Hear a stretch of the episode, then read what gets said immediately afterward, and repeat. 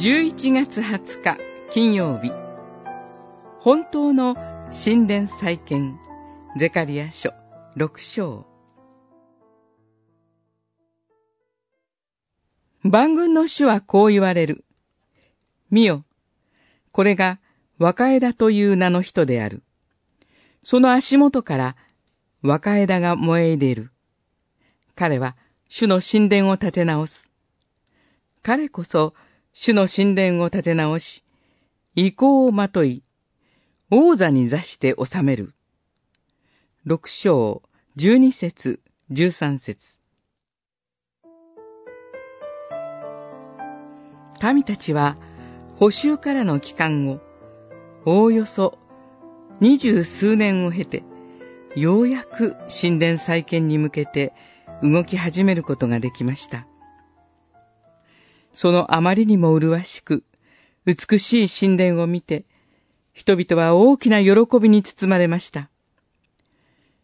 私もかつて、新街道建築に携わることが許されましたが、街道が建て上がった時の喜びは大きなものでした。けれども、私たちの最も本質的な喜びはどこにあるのでしょう？それは外的な建物にではなく、神と顔と顔とを合わせる真実な交わりにあり、神と顔と顔とを合わせる真実な祈りにあるのだと思います。聖書は大祭司、ヨシアの足元から若枝が燃え入れ、彼が神殿を建て直すと言っています。